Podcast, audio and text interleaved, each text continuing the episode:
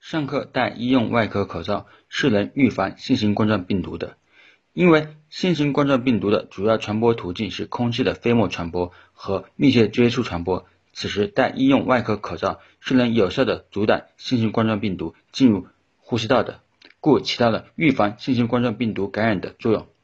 医用外科口罩它有三层，其中外层能有效的阻挡水分的吸入，并且中层有过滤层，能有效的阻止。新型冠状病毒以及含有病毒的飞沫进入口罩之内，